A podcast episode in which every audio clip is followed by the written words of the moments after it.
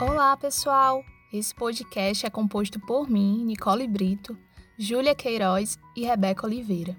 Ele foi feito para a disciplina de Prática Docente 1, orientado pelo professor Williams. Hoje nós vamos falar sobre as escolas profissionais no Ceará e trouxemos como exemplo a Escola Estadual de Educação Profissional Professor Antônio Valmir da Silva. Inicialmente, trouxemos um recorte histórico sobre a atuação da educação profissional no Ceará. A Lei nº 9.394, do ano de 1996, de Diretrizes e Bases da Educação Nacional, a LDB, evidencia o objetivo de vincular a educação profissional integrada às variadas formas de educação e de trabalho, com o objetivo de levar o indivíduo a desenvolver habilidades para sua vida produtiva dentro de um contexto de sociedade do conhecimento. Para isso, a educação profissional é pensada não somente no ambiente escolar, mas também planejada com o mercado de trabalho. Com essa lei, a educação profissional deixa de ser um ponto a mais a ser pensado e agora passa a ser incluída na educação básica de forma consolidada. No início, a oferta de cursos técnicos era feita pelo Instituto Centro de Ensino Tecnológico, o CENTEC, pelo Instituto Federal do Ceará, o IFCE, e pelo Sistema S. Como vimos no texto de Nora Krasesic, tal sistema engloba organizações das das entidades corporativas que têm como foco a qualificação profissional e técnica. O Decreto número 5.154 do ano de 2004 institui a integração do ensino médio à educação profissional técnica de nível médio. Nesse sentido, aqueles que concluíram o ensino fundamental podem estar usufruindo de um curso que possibilita a titulação técnica de nível médio. Em 2007, a SEDUC adotou o programa Brasil Profissionalizado, que trouxe recursos financeiros do governo federal para investir nas escolas técnicas. Posteriormente, em 2008, foram criados os Centros Educacionais para a Juventude, o CEJovem, sendo chamados em seguida de Escolas Estaduais de Educação Profissional, EEP. Em 2008, no governo de Cid Ferreira, Ferreira Gomes, foram implantadas as Escolas Estaduais de Educação Profissional, que tinham por objetivo aumentar a oferta do ensino médio integrado à educação profissional no nosso estado. Tais escolas funcionam em tempo integral, no horário das 7 da manhã às 5 da tarde. A criação das EEPs mostra a busca por uma integração de escola que articula elementos do mundo contemporâneo ao trabalho. Tal criação foi fortemente influenciada pela instituição do Programa de Desenvolvimento do Centro de Ensino Experimental, Procentro, realizado no estado de Pernambuco. Um dos objetivos das escolas profissionais, segundo a SEDUC, é variar a oferta do ensino médio, de modo a integrá-lo com a educação profissional, com o mercado de trabalho e com a educação superior. Nesse sentido, podemos lembrar a discussão que Nora Krasisic traz em seu texto sobre os desafios do ensino médio, uma vez que a autora traz o debate que se fomentou na academia sobre a relação entre educação e trabalho na escola, na qual trazia uma formação construída na perspectiva da politecnia. Dessa forma, a autora propõe um equilíbrio entre tais tipos de formação, de forma a romper com a dualidade entre o trabalho manual e intelectual. E assim, podemos ver a forma integrada das escolas profissionais como uma intenção de aliar essas duas esferas, de modo a desenvolvê-las em conjunto. Nas escolas profissionais, nós temos a metodologia da aprendizagem cooperativa, que visa estimular os estudantes a aprenderem de forma colaborativa e a exercerem sua capacidade de trabalhar em grupo. Uma das escolas pioneiras dessa metodologia é a Escola de Educação Profissionalizante Alain Pinho Tabosa, em Pentecoste. Ela foi implantada devido às aprovações da universidade por parte de estudantes que estudavam em uma casa de farinha de forma cooperativa. A aprendizagem cooperativa é baseada em cinco pilares: a interdependência positiva, a interação promotora, responsabilidade individual, habilidades sociais e o processamento de grupo. Tal metodologia é empregada através de células que visam o sucesso do tempo, o sucesso do grupo. Além disso, as escolas profissionais são baseadas no modelo de tecnologia empresarial socioeducacional, TESE, que, segundo o Manual Operacional de Gestão, tem como pilares aprender a conhecer, adquirir os instrumentos da compreensão, aprender a fazer, é, poder agir sobre o meu envolvente, aprender a viver juntos, né, conviver, participar e cooperar com os outros em todas as atividades humanas e aprender a ser realizar-se como pessoa em sua plenitude. E agora sobre o currículo. O currículo integrado das escolas profissionais tem como foco fazer uma interdisciplinariedade entre os componentes, trazendo a contextualização entre eles. Nesse sentido, ele traz as matérias do ensino regular, como português, matemática, entre outras. Além disso, segundo o projeto político-pedagógico, temos um dos componentes curriculares chamado Projeto de Vida, que é uma forma de incentivar os alunos de suas, de suas de suas oportunidades em relação à educação e fazê-los refletir sobre seus sonhos quanto à sua vida acadêmica e o mercado de trabalho. O projeto de vida é realizado por meio de atividades e oficinas e trabalha sobre os valores e concepções do, de futuro dos, dos estudantes. A escola, nesse sentido, vem para apoiar e incentivá-los na sustentação de seus planos. O projeto de vida é, é foco para que as ações educativas da vida escolar tenham ligação com a formação de valores e perspectivas de futuro. Já o componente mundo do trabalho visa debater e discutir sobre contextos do mundo real situado em uma vida de produção material. Ah, dessa forma, a gente também tem os componentes o componente temáticas, práticas e vivências, que visa preparar o aluno para ações empreendedoras em parceria com o SEBRAE. Há também o horário de estudo, que é o tempo reservado para que o aluno coloque em dia suas atividades escolares. Além disso, temos o professor o projeto professor diretor de turma, que é dirigido por um professor de qualquer disciplina, no qual se responsabiliza, no qual ele se responsabiliza por acompanhar durante os três anos de ensino médio determinada turma, de forma a incentivá-los, apoiá-los e orientá-los sobre, demandas, sobre as demandas específicas de, de cada aluno. Esse professor tem um contato mais direto com a família do estudante e faz a mediação com os professores. A formação para a cidadania é orientada pelo professor diretor de turma, que visa debater assuntos que ajudem a desenvolver competências socioemocionais dos estudantes, de maneira a incentivá-los a serem críticos e responsáveis. Além disso, temos as matérias técnicas, que variam com a escolha do curso pelo estudante, e o estágio supervisionado é previsto para, para o segundo semestre do terceiro ano do ensino médio. É exercido de forma remunerada pelo governo do estado, que estabelece parcerias com empresas e instituições é, conveniadas com a SEDUC. Processo seletivo. Para o aluno adentrar em uma escola profissionalizante, é necessário que ele passe por um processo seletivo, que avalie seu desempenho no ensino fundamental 2. No total, são 45 vagas, sendo 80% ocupadas por estudantes oriundos das escolas públicas e 20% de escolas particulares.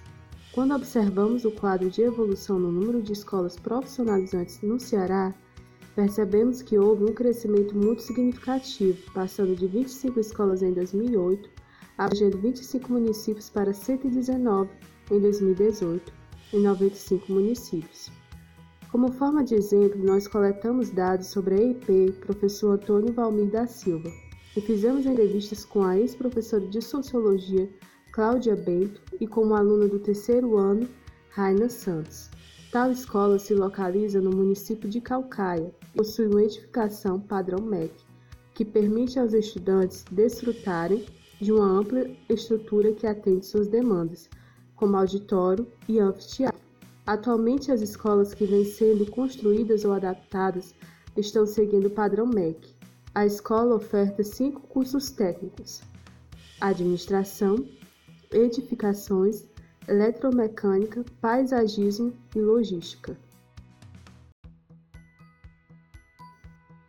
Um dos indicadores que coletamos da escola foi o Índice de Desenvolvimento da Educação Básica, o IDEB. Ele foi criado em 2007 e é o resultado do fluxo escolar e das médias de desempenho das avaliações.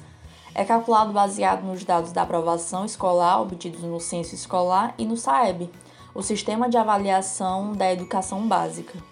Os índices variam de 1 a 10. As médias do SAEB do censo escolar compõem o IDEB. A Escola de Educação Profissional Professor Antônio Valmir da Silva possui um IDEB de 6,4 em 2019, passando a meta estabelecida para esse ano, que era de 6,2. tal escola se enquadra como uma das 100 melhores escolas do país. A média do Enem 2009 se localiza acima média, da média da cidade e do país em relação às escolas públicas. Outro, outro indicador se referiu ao SAEB, o Sistema de Avaliação da Educação Básica. Ele existe desde 1990 e é um conjunto de, de avaliações externas em larga escala que possibilita o INEP fazer um diagnóstico da educação básica brasileira e de fatores que podem interferir no desempenho dos alunos. O SAEB dessa escola aumentou de 2017 para 2019. Além dele, o SPAES, Sistema Permanente de Avaliação, Avaliação da Educação Básica do Ceará, é uma avaliação externa é, em larga escala que avalia as competências e habilidades dos alunos do ensino fundamental e do ensino médio em língua portuguesa e matemática. A escola professor Valmir professor Antônio Valmir da Silva mostra um excelente resultado no SPAES, mantendo-se no nível proficiente.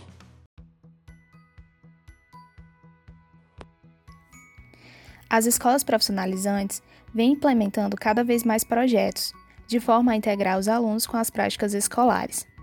Na EP Professor Antônio Valmir da Silva, temos a Oficina dos Sonhos, que é uma atividade realizada por veteranos para que eles possam recepcionar os novatos. Além disso, temos várias feiras, como a Feira Científica, do Empreendedor, de Humanas e de Linguagens. A Feira do Empreendedor é uma atividade central para o componente curricular, temáticas, práticas e vivências. Nessa escola, temos um interessante exemplo daquilo que do B traz sobre a escola justa pois a EP, professor Antônio Valmir da Silva, realiza uma avaliação diagnóstica com os alunos novatos, a fim de aprender o nível de cada estudante. Aqueles que não mostram, através dessa avaliação, um desempenho satisfatório, os professores dão uma maior atenção para esses estudantes através de reforços escolares. Nesse sentido, o debate que o autor traz sobre como a escola justa deve tratar os vencidos, de forma a não humilhá-los, preservando sua dignidade, podemos ver nesse tipo de prática pedagógica da escola. Outros sistemas avaliativos se referem às avaliações parciais e às bimestrais, intituladas como EBEM, o Exame Bimestral do Ensino Médio, que visa preparar os alunos nos moldes do Enem.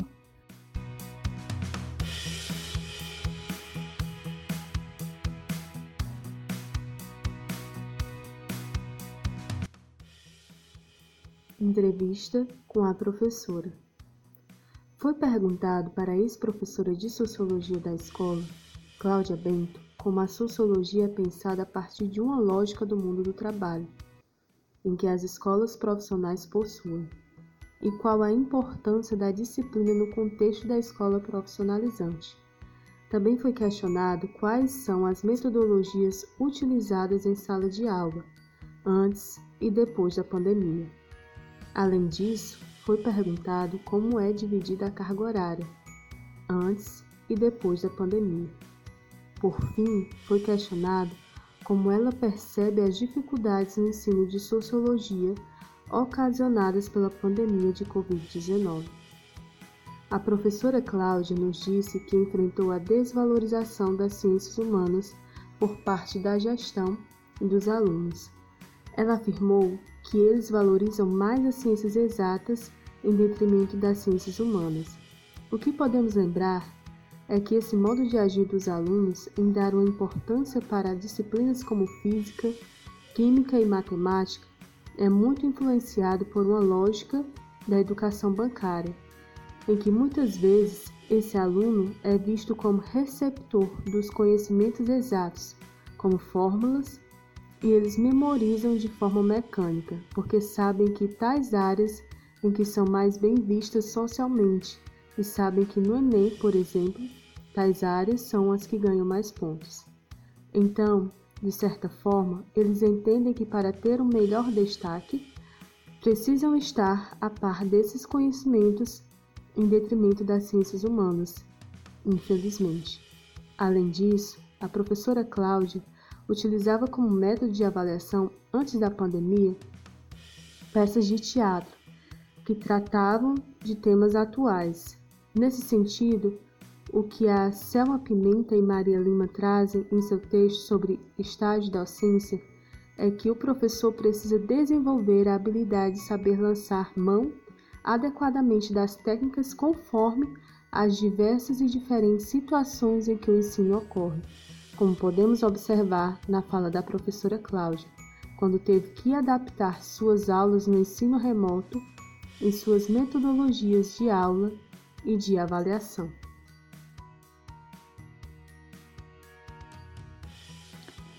Bem, eu vou falar pela minha experiência, né? Eu sei que está muito ligada à questão da profissionalizante, mas eu vou falar pelo que eu observo, né?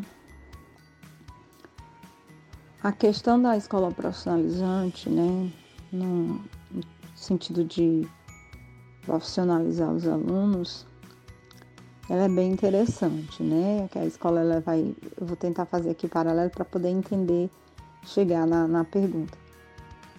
Ela é dividida na, nas duas bases, né? A base técnica, que é a questão profissionalizante mesmo, e a questão da base comum, né?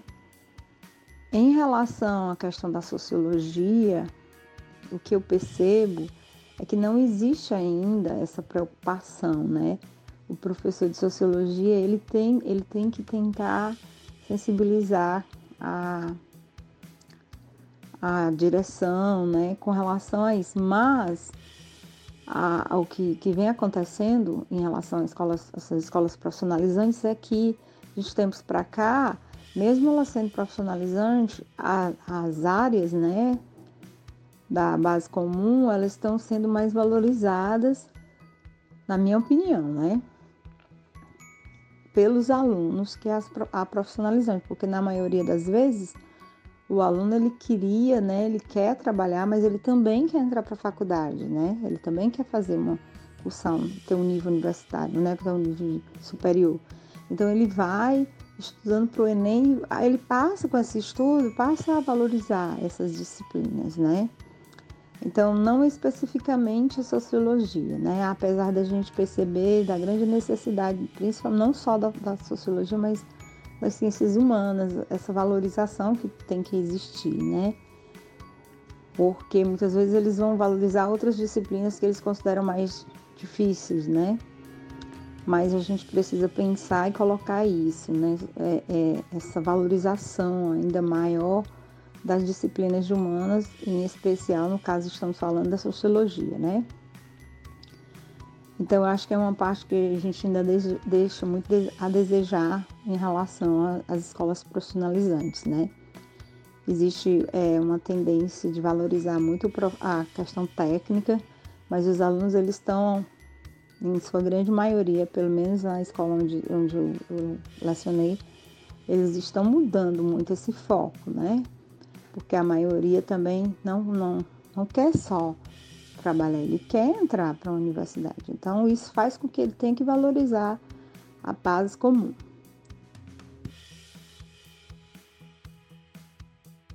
Bem, com relação é, ainda atrelado à, à pergunta anterior, mas para falar da importância da disciplina, né, no contexto da escola profissionalizante, é aquilo que eu falei, né? A gente tem que tentar fazer com que os alunos valorizem, né? por ainda existir assim uma preocupação da parte dele, não é que valorizem, não, não é que não valorizem, mas existe a grande maioria dos nossos alunos, né, uma grande preocupação com as ciências exatas, né, ciências da, ciências exatas, ciências da natureza, né, por eles acharem que é mais difícil, né, por a questão das notas, então às vezes se preocupam muito em, em e, e, também acabam valorizando mais, né? Existe uma, uma grande necessidade da gente fazer com que esses alunos entendam que a sociologia ela está ligada ao, ao cotidiano, ela está ligada à questão do hoje, né? Não, é, não tem aquela coisa da, da, das ciências da natureza que ele vai dizer assim, o que é que eu vou aprender, que é que eu... Eles perguntam muito isso, né? É, onde é que eu vou usar isso aí, professor? Né? No caso da matemática, no caso da física, né? Onde é que eu vou usar isso aí na prática, na minha vida? Só que na questão aí, em relação à questão da sociologia, é o seu dia a dia, né? O seu cotidiano. Então, é, até por ser assim, ela é uma disciplina que deveria ser bem valorizada, né? ter bem importância, né? Mas existe também uma, uma, mudança de pensamento, uma mudança de paradigmas né? dentro da escola, que a, quando eles começam a estudar mesmo a fundo, eles começam a mudar, né? Claro que a gente não vai conseguir isso 100% dos alunos, né? Bom, com relação a essa, essa questão das metodologias usadas em sala de aula, né? No antes e depois da pandemia, é uma, uma questão que fica bem clara é essa mudança, né? Porque antes da pandemia a gente tinha o ensino presencial, onde o professor utilizava muito o livro didático, né? A questão dos debates, né? a questão da leitura. Já no ensino remoto, que a gente está tendo até, até hoje, né? A gente teve que inserir outras coisas, né? Essa questão da aula, da aula online, onde o professor ele vai colocando muito slide, né? É, também tem a questão da, da, das questões que também voltadas para o Enem.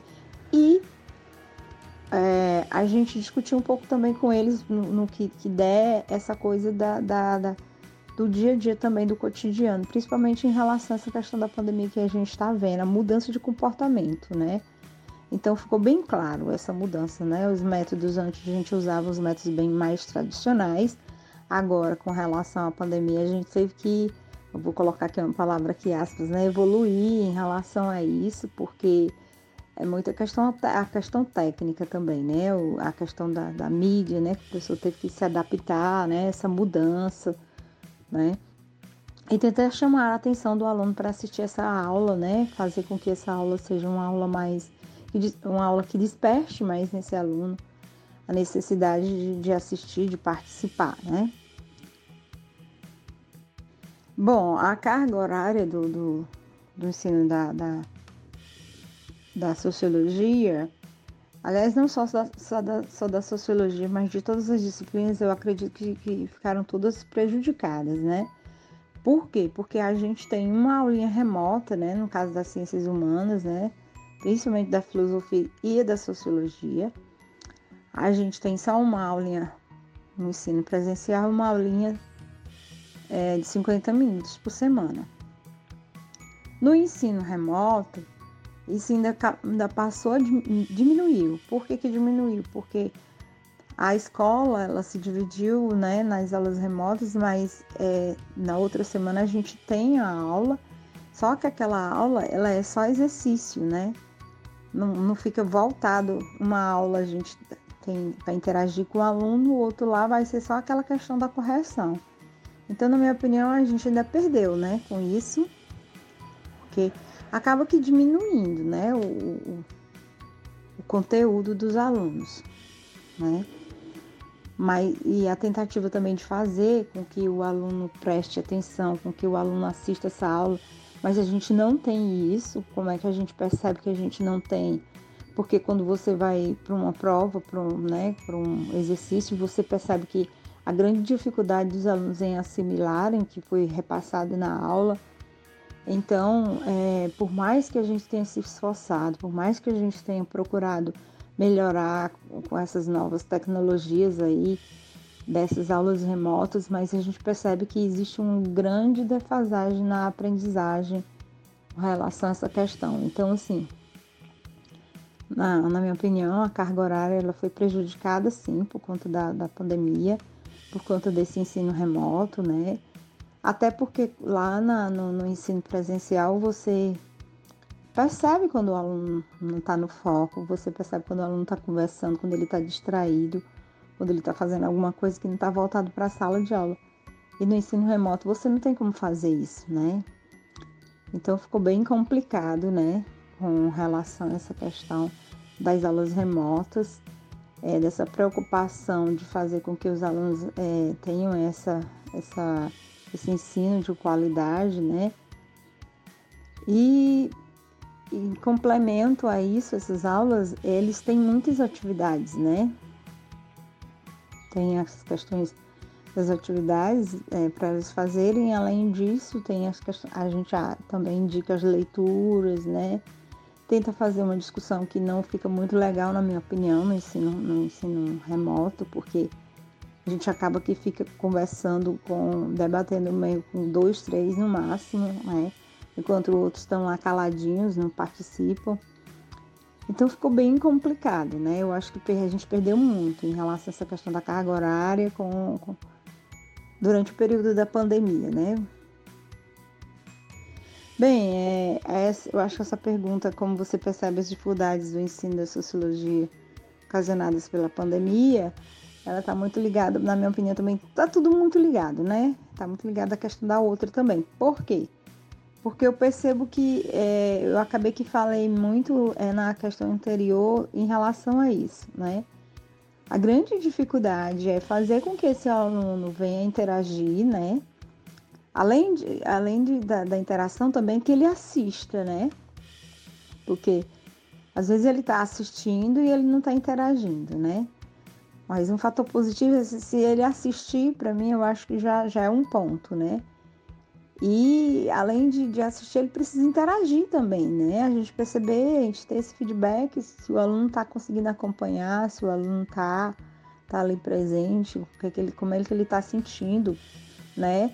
E é, a, a outra questão, por um lado, é meio que positivo, porque durante o período da pandemia, você percebe, você consegue passar é, se você não consegue, mas pelo menos você tem que tentar passar para esse aluno. Olha aí o que está acontecendo. A, a, pandemia, fazer esse paralelo com a questão sociológica, né? Que esse comportamento social do homem levou a essa questão da contaminação, né? Que essa questão, essa, essa, essa, esse egoísmo humano é, é, de não, não, não querer ficar em casa muitas vezes, né? de querer aglomerar, de não se preocupar com o outro. Então, todas essas questões elas podem ser abordadas na questão sociológica, né? Então, nesse sentido, é bem interessante porque faz, faz com que o aluno perceba, olha, olha como a, sociologia está no seu cotidiano, olha como a gente está vivendo uma questão sociológica, né? Então, é, embora nem todos tenham percebidos, né, percebidos, né, os alunos, a gente tem como mostrar para eles na prática, né? O que está acontecendo na sua casa, né? Quantas pessoas pegaram é, é, é, Covid? Quem conseguiu é, sobreviver a isso, né? E por que essa pessoa foi contaminada, né? Onde ela se contaminou? Quem foi saiu para a rua que trouxe esse vírus, né? Para os pais, para os avós, ou, ou, você, né? Então, nesse sentido, ela foi interessante porque você pode mostrar para esse aluno na prática como acontece essas, essas questões sociológicas, né? Abordar também os clássicos, né? Falar muito da questão também é, dos modernos, né? Do, dos contemporâneos, né? Os pensadores contemporâneos na questão da sociologia que está muito ligado. Então, nesse sentido, a pandemia favoreceu, né? Eu digo que favoreceu no sentido da, da, da discussão, no sentido de você exemplificar para o aluno essa prática no cotidiano, mostrar que ele está vivenciando isso, né? Que sempre existiu esse, esse, esse, essa, essa questão da sociologia estar presente no seu cotidiano, mas que ele não conseguia entender na prática. E agora está mais fácil nesse sentido, né? E perceber que o comportamento dele dentro da sociedade vai influenciar, né? Que o que ele vai fazer lá fora pode, pode contaminar a sua família, né? Então, todo esse contexto aí é bem interessante, né? Apesar da gente estar vivendo esse problema da pandemia e muitos deles acharem que, é, é, que estão distantes, né? Porque tem poucas famílias não foram contaminadas mas eles perceberam, né? A, a, o próprio noticiário que todo dia ele traz lá, né? A quantidade de pessoas que foram contaminadas, a quantidade de pessoas que morreram, né? A quantidade de pessoas que foram vacinadas. Então toda essa questão é bem interessante a gente abordar, porque é mostrar sociologia para eles na prática, né?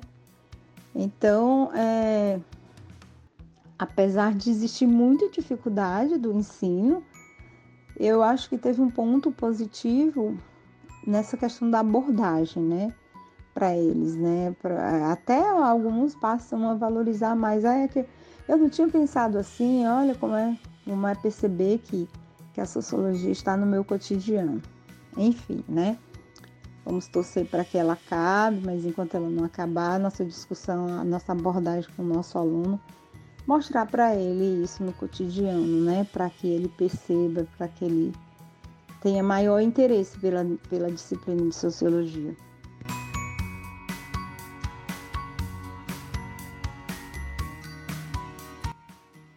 Entrevista com a aluna. Também realizamos uma entrevista com a aluna do terceiro ano da IP, professor Antônio Valmir da Silva, Raina Santos. Inicialmente, foi perguntado como ela percebe as perdas no ensino ocasionadas pela pandemia de Covid-19. Além disso, foi questionado como ela pensa o retorno às aulas presenciais e como o Grêmio vem dialogando com os alunos sobre isso.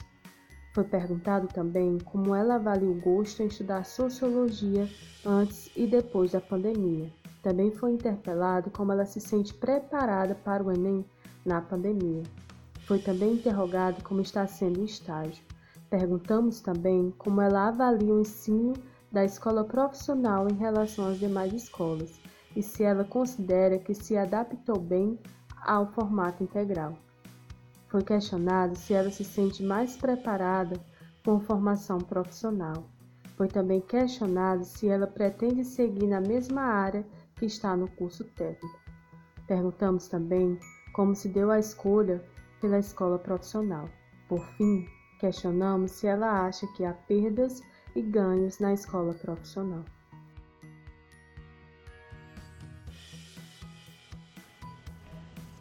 Bom, a modalidade EAD, né, o ensino à distância, é um pouco complicada. Para mim está sendo um pouco, mas graças a Deus eu consigo ter acesso né, às tarefas, a tudo que os professores mandam. E tenho internet em casa, né? Por isso consigo ter acesso mas o ensino remoto não é a mesma coisa de uma aula presencial e aí, tipo, tem alunos que pode ser que eles estejam com vergonha de falar na aula e aí presencialmente não era assim. E tem vezes que a gente não entende, mas como é online, a gente não vai estar tá rebatendo o professor para estar tá dizendo não entendi, ele explica a gente novamente não entendi. É meio complicado isso. Bom, eu nunca fui das áreas de humanas, né? Eu sou das áreas de exatas. E sociologia eu entendi muito mais quando era presencialmente. Quando era presencial na escola, ali tendo aquele contato com o professor e tudo mais. No EAD fica meio complicado e meio difícil, por conta que se eu pegar, tirar um tempo sem estar prestando atenção, quando eu voltar, eu já fico sem entender. E falando novamente sobre o estágio, eu me sinto um pouco receosa de não estar preparada assim, é, para poder colocar em prática tudo aquilo que eu aprendi nos terceiros anos, né, nos três anos. Mas estou confiante que dará tudo certo. Bom, o ensino da escola profissionalizante é maravilhoso.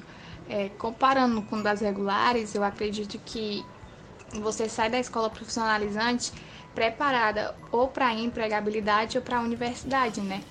Já nas regulares, não, é só para a universidade. Certo que pode ter, sim, pessoas que trabalham, mas assim, já, já sai com formação profissional na escola profissionalizante, né? E eu me sinto, sim, bem preparada, sim, por conta que o ensino é maravilhoso, os professores são excepcionais, os coordenadores são todos competentes. O núcleo de estudo da escola é bem competente.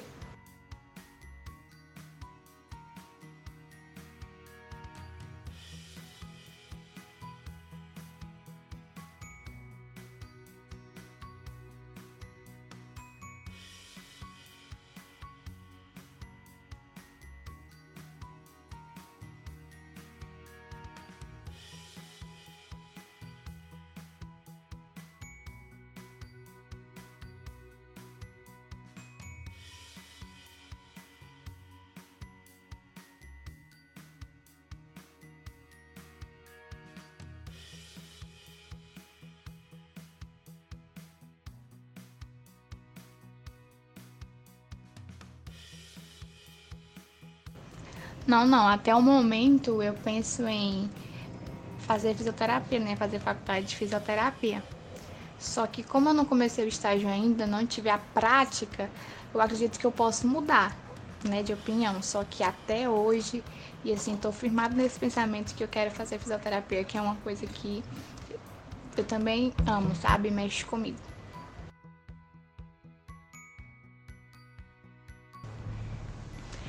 Foi escolha minha mesmo, mas por influência da minha irmã, porque primeiramente foi ela que entrou. Ela terminou no nono ano, se inscreveu nas escolas profissionalizantes, né, de Calcaia, de Fortaleza. E graças a Deus ela passou no Valmir, ela fez o curso técnico em edificações e terminou no ano de 2018. Não sei se você conhece ela, é a Rebeca. E foi através dela, né, que também deu, assim, essa chamada do meu coração de poder ir para a escola profissionalizante, porque eu via que o, o ensino era bom, e continua sendo. E gostei da rotina que ela passava e também queria passar por isso, também gosto muito. E nossa família via também que o ensino e as oportunidades que elas não se são amplas.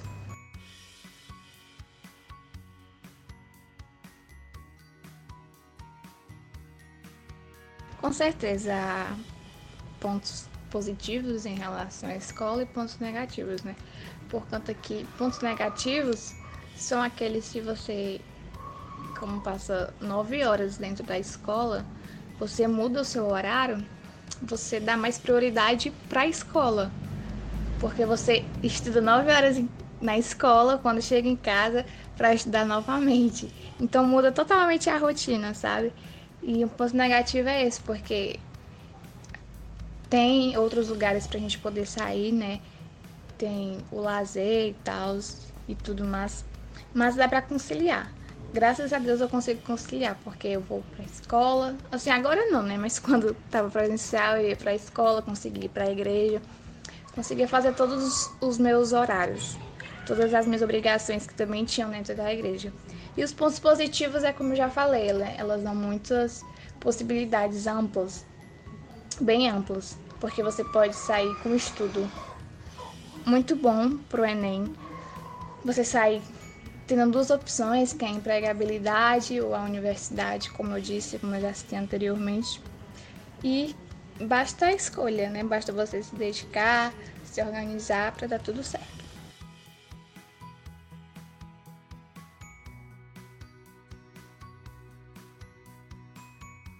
Na verdade, eu sempre gostei, sempre, sempre gostei, né, de matemática desde pequenininha. E quando eu fui pro fundamental, na verdade eu sei tal nono, né, é... tinha uma professora que eu me dava muito bem com ela porque ela era muito simpática, né, e tudo. E ela ensinava muito bem, eu sempre entendi as matérias com ela e eu gostei, passei a gostar mais ainda de matemática.